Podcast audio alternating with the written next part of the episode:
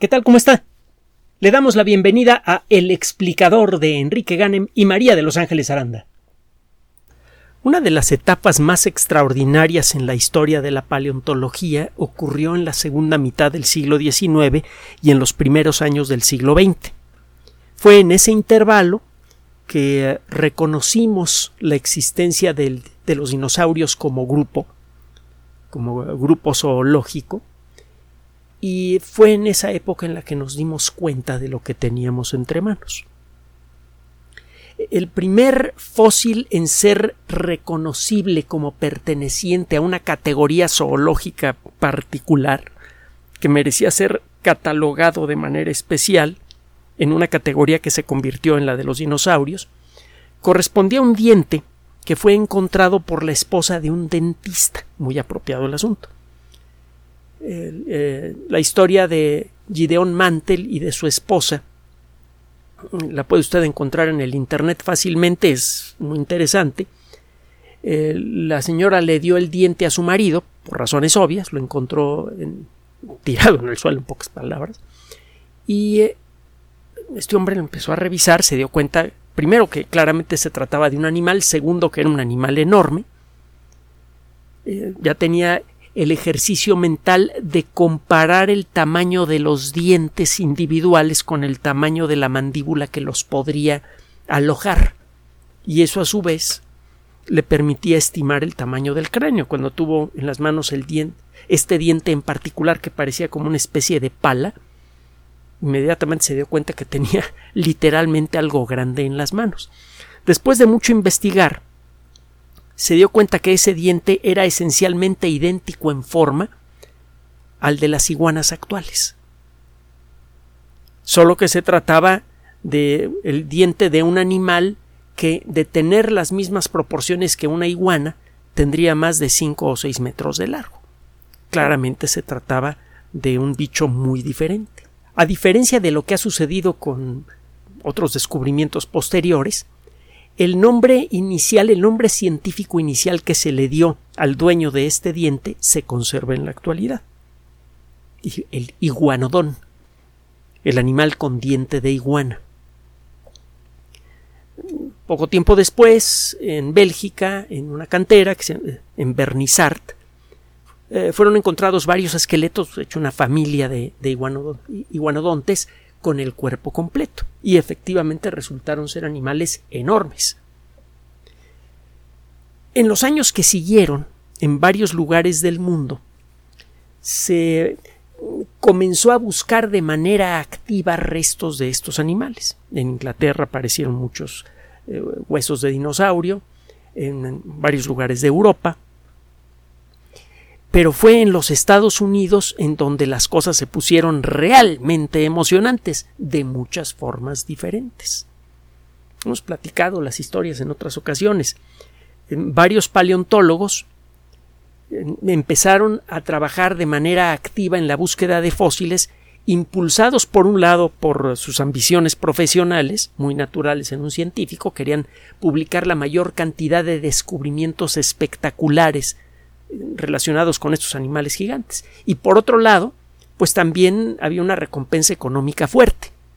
Algunas de las personas más ricas del mundo, que habían hecho sus fortunas en la época en la que no existía esencialmente leyes laborales en los Estados Unidos, eh, hicieron unas fortunas brutales, no pagaban impuestos, era legal en aquella época no pagar impuestos, etc. Estas personas que amasaron unas fortunas brutales tuvieron cuando menos eh, la curiosidad de dedicar una parte de su fortuna a la cultura. Y el efecto fue espectacular en el desarrollo de los Estados Unidos. Eh, mm, Andrew Carnegie, por ejemplo, estableció un sistema de bibliotecas. Hemos platicado la historia de Carnegie en otras ocasiones. Eh, una gran sala de conciertos muy famosa, el Carnegie Hall, y eh, como parte de, este esfuerzo por la cultura, Carnegie ofreció una cantidad brutal de dinero en aquella época, 50 mil dólares, que en la actualidad es mucho dinero, pero en aquella época era una verdadera fortuna, al que pudiera encontrar el dinosaurio más grande y más completo posible. Poco tiempo después fue encontrado ese animal y de hecho una, una de las cinco copias extraordinariamente valiosas, exactas, que se hicieron del esqueleto original se encuentra en el Museo de Historia Natural de la Ciudad de México. El um, diplodoco pues tenía casi 30 metros de largo, pesaba más que una pequeña familia de elefantes, un animal verdaderamente imponente. Mucho más grande, desde luego, que el, uh, eh, el uh, iguanodón. Y eh, por esos años, varios paleontólogos acicateados por eh, las ofertas de dinero de los grandes magnates de, los Estados Unidos que querían, que competían entre sí para ver quién hacía la mayor contribución a, cuestiones culturales, para lavar un poco su imagen, pues empezaron a buscar fósiles en todas partes. Y se daba el caso de que había dos campamentos eh, de paleontólogos diferentes que estaban buscando fósiles y si uno tenía más suerte y su cantera empezaba a dar más fósiles, los otros trataban de robarlos y si los primeros se daban cuenta, pues empezaba un intercambio muy americano a tiros entre ambos, entre ambos grupos. Eh, los paleontólogos eh, más conocidos y, y que con frecuencia tuvieron toda clase de encuentros ríspidos incluyendo algunos a tiros, no entre ellos, pero sí entre sus uh, trabajadores, eran eh, Edward Drinker Cope, se escribe Cope, y el otro se llamaba Otoniel Marsh. Descubrieron una cantidad enorme de animales enormes. Y bueno, es, esta fiebre por buscar dinosaurios, en algunos casos mm, eh, generaba esqueletos casi completos que eran relativamente fáciles de reconocer. En otros casos no tanto. En 1874, un paleontólogo llamado Arthur Lakes, Lakes con K, encontró en Colorado unos dientes pues, de muy buen tamaño, pero lo único que encontró fueron los dientes. Unos eh, años después, 15, 20 años después, John Bell Hatcher encontró fragmentos de la parte trasera de un cráneo que prometía ser muy grande. En 1892, uno de los dos paleontólogos famosos que le mencioné, Edward Drinker Cope, se escribe Cope, descubrió dos vértebras que claramente pertenecían a un animal brutal. En a falta de otros elementos, él pensó que se trataba de las vértebras de un animal herbívoro. Los únicos animales grandes que realmente grandes que habían sido hallados hasta esa época eran animales herbívoros. Le llamó al dueño de estas dos vértebras Manospondylus gigas o Manospondylus gigas, que significa eh, vértebras porosas gigantes. Pasaron los años y entonces un eh, eh, paleontólogo eh, conocido también, Henry Fairfield Osborne, se dio cuenta de la similitud que había. Bueno, me falta comentarle algo primero.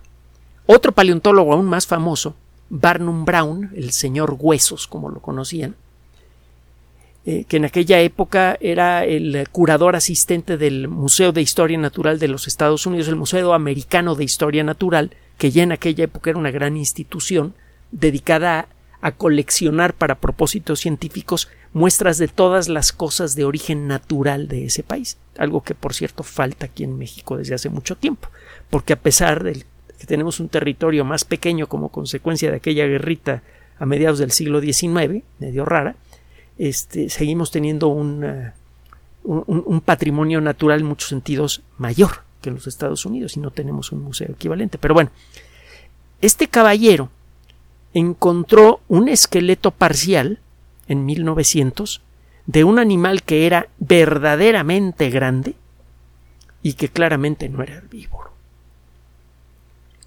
Encontró una parte de la pierna, una parte del brazo, vértebras y otros huesos. Y eh, poco tiempo después, el presidente del Museo de Historia Natural, Henry Fairfield Osborne, la persona que le, que le mencioné hace un momentito, eh, después de estudiar junto con sus colegas este esqueleto, dijo, bueno, esto claramente es un animal carnívoro y claramente era un animal verdaderamente terrorífico. No tenemos el cráneo, no tenemos otras partes de su cuerpo, pero un animal... Eh, eh, estos huesos le pertenecieron a un, animal de más de 10 metros de largo, bastante más de 10 metros de largo. Fue precisamente él, Barnum Brown, eh, perdón, Osborne, el que decidió llamar a ese animal Tyrannosaurus rex. Antes eh, otros investigadores que habían encontrado huesos que resultaron ser de tiranosaurio, pero eh, no eran huesos tan abundantes como para poder darse una idea del tamaño, le habían llamado Dinamosaurus imperiosus a este animal. El nombre Tyrannosaurus rex pues, es más pegador, más cortito, más fácil de pronunciar y espanta más. Se quedó. Y de entonces para acá, eh, se ha hecho mm, toda una especialidad del estudio del tiranosaurio y de sus parientes. Reconocemos ahora que dentro del grupo de los grandes dinosaurios hay dos grandes subgrupos que no estamos seguros que tengan un origen común, por cierto.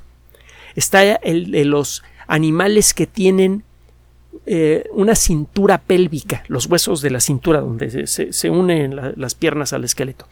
Eh, hay animales que tienen una cintura pélvica que se parece mucho a la de las aves. Y hay otros animales que tienen una cintura pélvica que se parece más a la de las grandes lagartijas o, los cocodrilos. A los primeros se, se, les llamó los ornitisquios. El isquión es uno de los huesos fundamentales de la cintura pélvica, de ahí ornitisquio. Y los otros se llamaron saurisquios. Dentro de los saurisquios encuentra usted un grupo, un subgrupo de animales que con el paso de los años se han convertido en, en, eh, deliciosas pesadillas para millones de personas, los dinosaurios terópodos. Los terópodos eran animales gigantes de dos patas, que sus patas parecían las de un pollo, pero un pollo mesiánico mutante, gigantescas. Y eh, bueno, Ahora ya sabemos que además tenía unos cráneos fuertes, unos dientotes, mire, de este tamañote. Y eran animales pesados y, enormemente poderosos. Dentro del grupo de los heterópodos están los tiranosáuridos. Usted puede encontrar miembros del grupo de los tiranosáuridos que eran un poco más grandes que una persona. Y según avanza la evolución de los tiranosáuridos, usted encuentra fósiles más y más y más grandes. Hay eh, varios eh, eh, miembros de esta familia, como el tarbosaurio, el albertosaurio, el gorgosaurio, y al final está el tiranosaurio. El tiranosaurio tiene un rango geológico pequeño apareció en una cierta época y tres millones de años después desapareció. Es un rango de tiempo relativamente pequeño. Pero desapareció como consecuencia de una catástrofe brutal que, de la que hemos hablado en otras ocasiones, el gran impacto de Chicxulub. Quién sabe cuánto tiempo hubiera durado el tiranosaurio de, ah, y hasta dónde habría crecido de haber continuado las cosas como iban. El caso es que de entonces para acá, el entender todo lo que se puede entender del tiranosaurio se ha convertido en, eh, por muchos motivos diferentes en prioridad para varios paleontólogos eh, eh, especializados. Por un lado está el motivo, mm, ¿qué le diré?, comercial. El tiranosaurio es un animal que de veras hace que se le aflojen las piernas a cualquiera. No se nos olvida que durante el estreno de Parque Jurásico, nos invitaron en, aquella época a la, a la premier aquí en México, pues nos sentamos en, en, un lugar que sentíamos que era estratégico por la posición de las bocinas. Híjole, cuando comenzó a gruñir el animal, ¿para qué le cuento? no sabemos realmente qué ruidos hacía el tiranosaurio, pero hay motivos para creer que tenía una voz potente.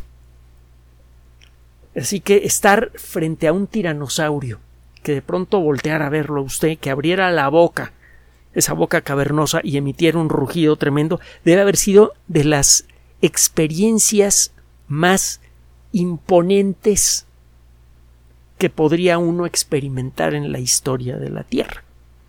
Claro está, estar parado frente a un volcán como Krakatau cuando está reventando, pues también tiene lo suyo. Pero Krakatau, cuando explotó, no lo hizo de manera preferente en la dirección de una persona. No había intencionalidad allí. Un tiranosaurio que lo está viendo a usted con sus ojitos bien fijos y que abre la boca y hace ya es otra cosa. De entonces para acá. Bueno, eh, me faltaba comentarle otra cosa es importante entender cómo demonios un animal carnívoro alcanzó ese tamaño. ¿Cuál era su estilo de vida? Hay motivos para creer, hace no mucho tiempo se lo comentamos, presentamos el trabajo correspondiente, que los tiranosaurios quizá a veces cazaban en manada, ¿se imagina? bueno, eh, eh, ¿qué tipo de ecosistema podría sostener a un animal así? ¿Qué estrategia de caza tenían? ¿Qué nivel de actividad física tenían esos animales? Es muy importante responder esto. Una de las eh, grandes, grandes controversias en, la historia de la paleontología que se ha ido resolviendo poco a poco es si los dinosaurios eran animales poiquilotermos o eran homeotermos.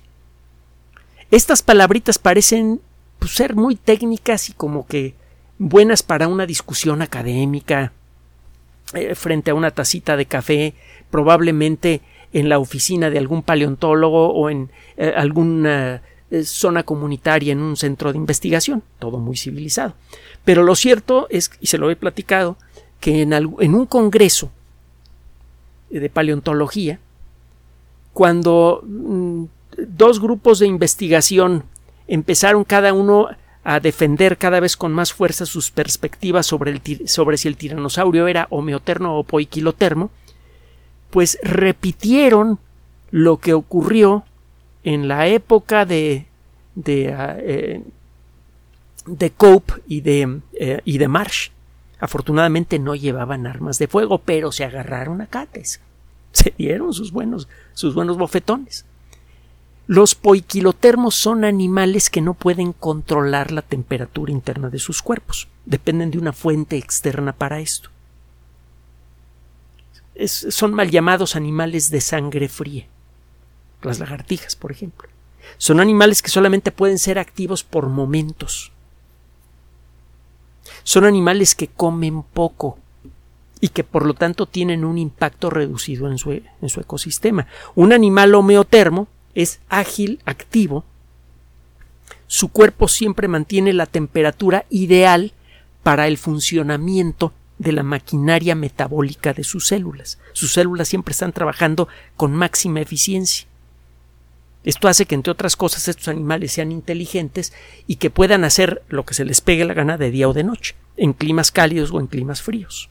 Un animal así come mucho más el determinar si los tiranosaurios y, eh, tiranosaurios y en general los grandes dinosaurios carnívoros eran homeoternos o, o poiquilotermos significa mucho para la ecología. Un animal homeotermo come mucho más.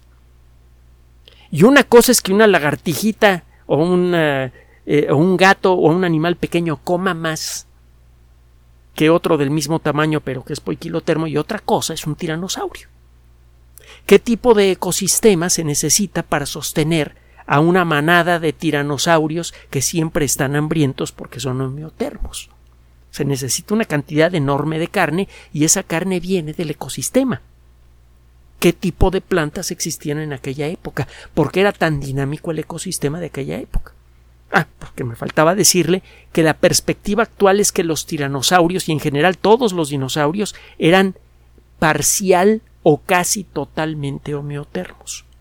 Esto eh, se, estableció, entre otras cosas, estudiando la estructura de sus huesos. Los huesos, si usted rebana un hueso de un animal poiquilotermo y rebana otro de un animal homeotermo, el mismo hueso, digamos el fémur, usted verá que la estructura interna es muy diferente. Los huesos forman una parte fundamental del metabolismo. Los huesos no solamente son estructuras eh, muertas que sirven para darle forma al, cuerpo de un organismo. Los huesos están vivos, continuamente están absorbiendo materiales y liberándolos en la sangre también. Los huesos ayudan a mantener el equilibrio del calcio, del fósforo y otros elementos químicos fundamentales, además de darle estructura al cuerpo. Tienen muchas funciones. Participan activamente en el metabolismo del animal. Y eso hace que la estructura interna de los huesos sea muy diferente en animales de metabolismo lento, como los poiquilotermos, o animales de metabolismo rápido, como los homeotermos. Usted péguese a nosotros y va a salir de estas cápsulas hablando como paleontólogo o como astrónomo, ya verá. Bueno, el caso es que hay motivos para creer que estos animales eran casi homeotermos, quizá completamente homeotermos. Y eso es todavía más eh, espantoso. Una de los paleontólogos que ha sido el, de los campeones de esta, de esta teoría, de que estos dinosaurios eran eh, homeotermos, es eh, Robert Baker, al que tuvimos la oportunidad de conocer y entrevistar en su momento cuando la, película de, Parque Jurásico. Él y su, su mentor, John Ostrom, desde hace mucho tiempo venían diciendo esto, que los uh, grandes dinosaurios eran homeotermos y que eran inteligentes y activos. Esos dinosaurios eh, inteligentes y siempre hambrientos que ve usted en las películas de Parque Jurásico, sobre todo la primera, están basados en, estas teorías. Teorías que tienen buenas bases, pero bueno, teorías a final de cuentas. Entonces desde que fue descubierto el tiranosaurio, ha ido generando cada vez más y más interés en el público en general y en la colectividad científica especializada en lo particular, por muchos motivos diferentes. Para el gran público, pues ni le explico si todos sabemos por qué los tiranosaurios nos, gustan. es como irse a parar a la jaula de los leones y esperar a que un león eh, eh, gruña así. Eh, que, a, que un león suelte su voz enfrente de usted.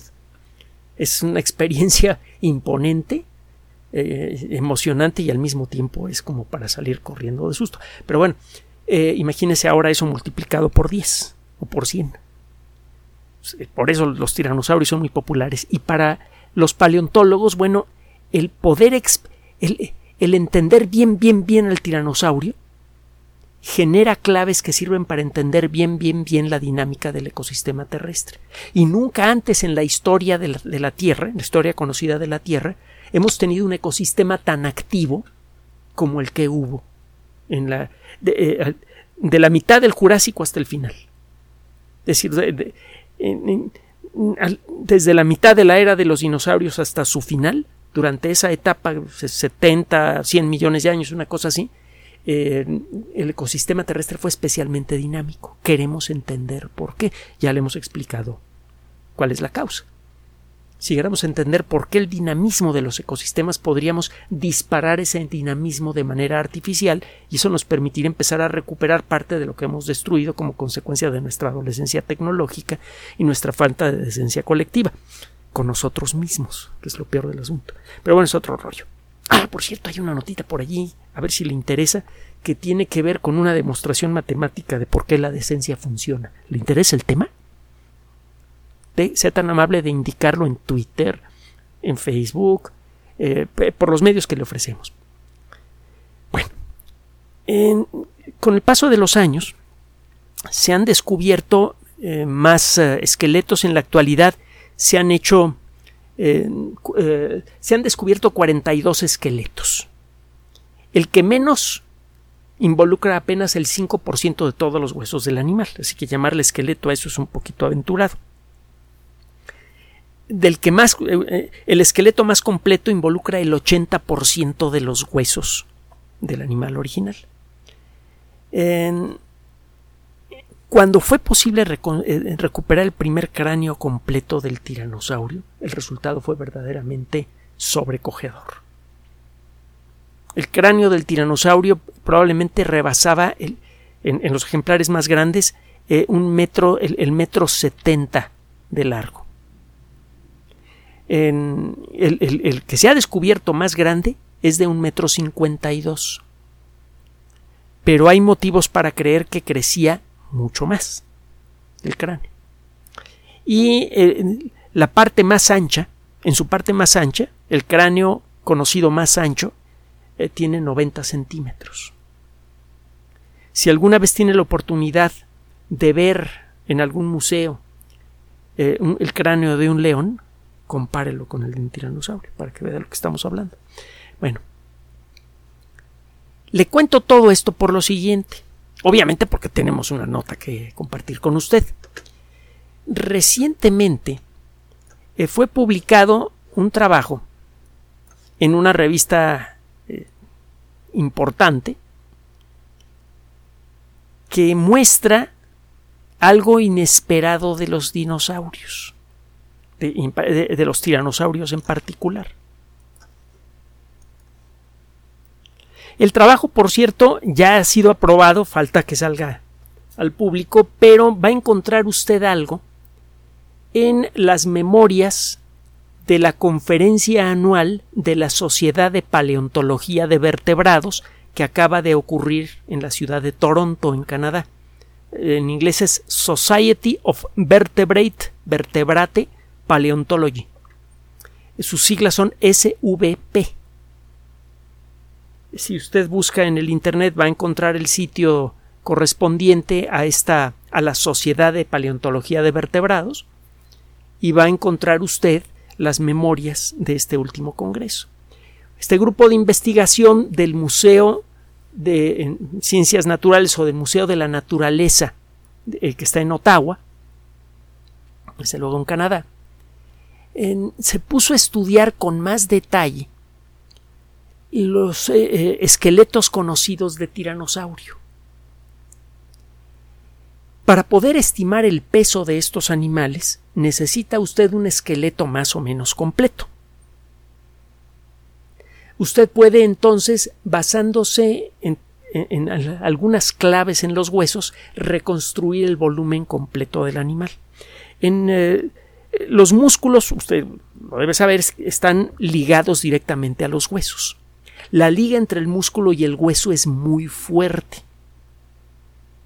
Cuando un animal muere y se descomponen los músculos, el punto de unión entre los músculos y el hueso eh, eh, queda como una huella en el, hueso mismo. Eh, a estas estructuras se les llama suturas o suturas musculares. El tamaño de la sutura le da una idea del tamaño y de la fuerza del hueso. La densidad de los músculos, por otro lado, es muy parecida entre los eh, mamíferos y los reptiles. No es igual, pero es muy parecida entre mamíferos y reptiles. Entonces, si usted tiene una idea de. si usted estudia las suturas en los huesos de un esqueleto más o menos completo, mientras más completo mejor, puede darse una idea del tamaño de los músculos que tenía el animal.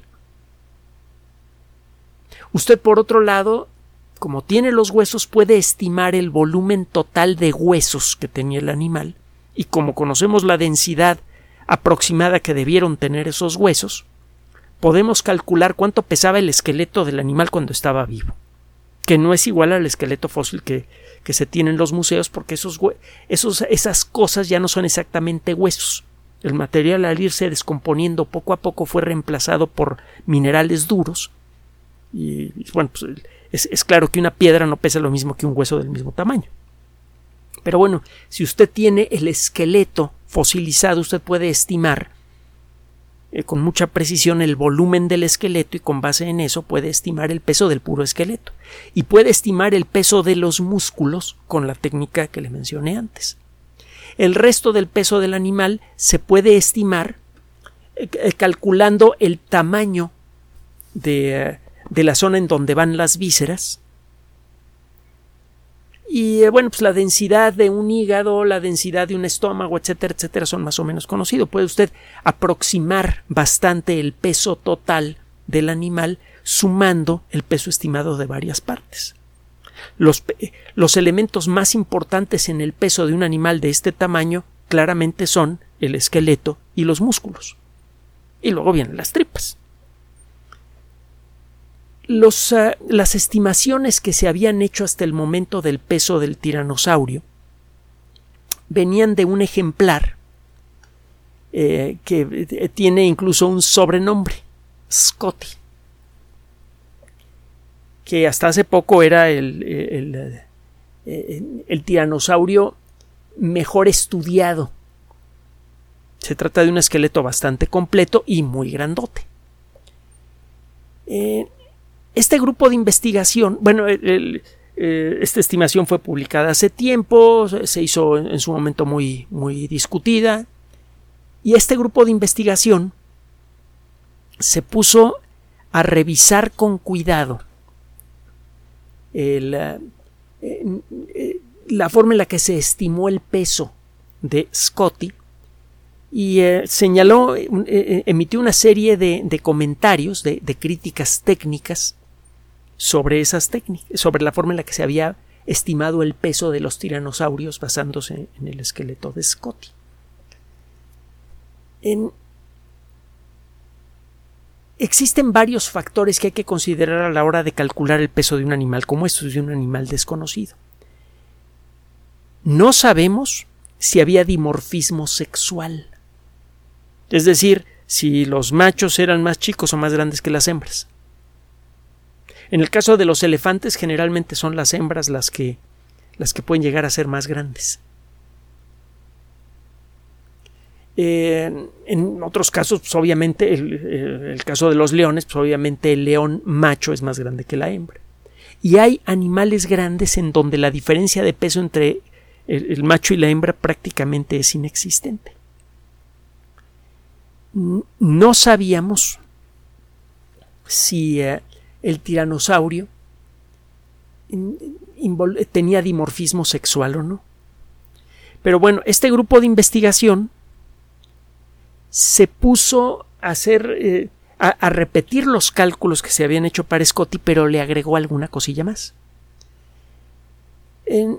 Se puede estimar de manera un poco tosca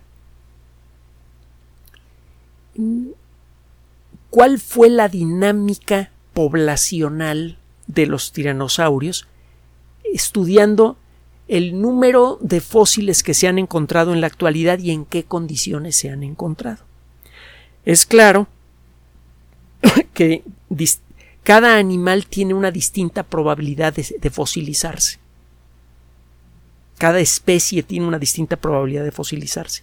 Eh, algunos animales se fosilizan con más facilidad que otros por el ambiente en el que viven. Los tiranosaurios no vivían en lugares de fácil fosilización. Total, para no hacer la historia muy larga, estas personas se ponen a hacer un estudio más profundo basándose en trabajos que han hecho otros paleontólogos que sirven para estimar por cada fósil que encontramos cuántos animales vivían en un cierto lugar y en un cierto momento. Hay varias técnicas para esto. La conclusión a la que llegaron fue sabrosísima. Hay buenos motivos para creer que a lo largo de los tres millones de años de historia de esta especie eh, nacieron 2.500 millones de tiranosaurios rex. Muchos murieron de joven, eh, murieron jóvenes y otros alcanzaron la, etapa adulta. No todos se logran reproducir con éxito, pero bueno eh, solamente se han encontrado 32 fósiles de adultos. De los 42 que le dije, 32 son de adultos. Basándose en lo que podría haber sido su dinámica poblacional, es posible mejorar un poco la estimación del peso del animal. Si usted sabe que estos animales crecían muy rápidamente y lo sabemos por la estructura de sus huesos, los huesos antes no sabíamos hacer esto, ahora sí, nos pueden contar la historia de qué tan rápidamente un animal alcanza la etapa adulta. Llegamos a creer que los tiranosaurios tardaban décadas en, en convertirse en adultos y resulta que lo hacían en pocos años. Entonces eran animales de crecimiento muy rápido, algo que por cierto es compatible con la idea de que eran homeotermos. Y esto significa que debieron ser animales mucho más fuertes. En general, un animal homeotermo de X tamaño es mucho más fuerte que un animal eh, eh, poiquilotermo del mismo tamaño. Simplemente compare la fuerza que puede ejercer, no con sus mandíbulas, sino con su cuerpo, un cocodrilo y un rinoceronte del mismo tamaño. Bueno, considerando todo esto en sus cálculos, ellos llegaron a la conclusión de que si los tiranosaurios eran animales dimórficos, si había diferencia de tamaño entre macho y hembra, el tamaño máximo que, el peso máximo que podría haber alcanzado un tiranosaurio no eran las 8 toneladas que se tenían calculadas ahora, sino 24 toneladas. Esto mm, no resultó creíble para los mismos investigadores. Que no es que un animal de 24. No hay forma de que quepan 24 toneladas en los esqueletos que hemos descubierto. Si nuestros cálculos son correctos, nos falta todavía por encontrar esqueletos mucho más grandes que los que tenemos en la actualidad y pues a estas alturas ya habrían aparecido.